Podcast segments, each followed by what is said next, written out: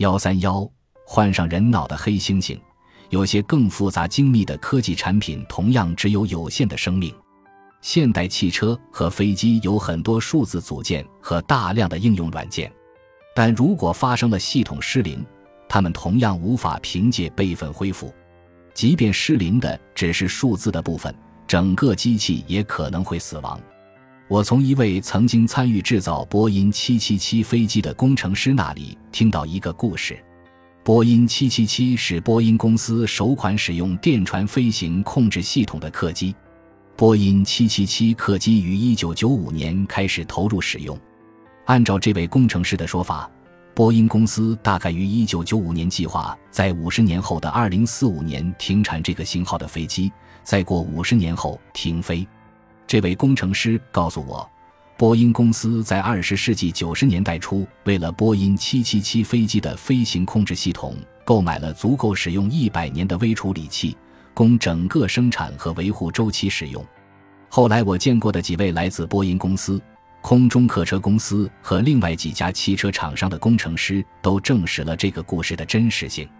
用新型号的微处理器替换旧的型号根本不可能。这就像是把人类的大脑装进黑猩猩的脑袋里。一位空中客车公司的工程师告诉我，他们把微处理器放在液氮中保存，希望能延长他们的保存期限。想象一下，这就好像你降生后，医院不仅把你送回了家，还附送了满满一冰箱的备用大脑，以便当你脑袋里这个原装的出故障的时候，能够将其替换。如果说飞机软件承载的是其认知的功能，那么任何能正确运行这些软件的硬件都应该可以复制这些功能。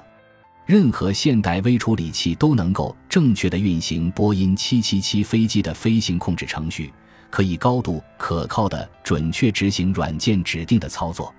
但飞机要飞上天，光有这一点还不够。显然，飞机的认知功能是具身的。不是单纯的基于软件，正如我在第九章中所指出的，我们几乎可以肯定，人类也是如此。尽管这可能会让那些对灵魂上传抱以希望的人失望，即便人类的认知功能包含很多数字的计算的操作，但它仍然不仅仅是在图灵机上运行的软件。当波音公司用完备用的微处理器时，波音777飞机也将因脑病而死亡。不过现在，由于微处理器数码的性质以及充足的冷冻存货，我们仍然可以给服役中的波音777飞机做脑移植手术。如果麦卡洛的冰箱里也有一个备用的控制电路板，那么维修技术员大夫肯定能成功的用一场脑移植手术让他家的抽油烟机起死回生。但在大脑精密程度方面，就连细菌都足以让抽油烟机望尘莫及，而波音777飞机虽然个头大，但它的认知功能的复杂性远不如一只苍蝇。因此，波音777飞机的脑移植手术之所以能成功，很大程度上也是因为它相对简单。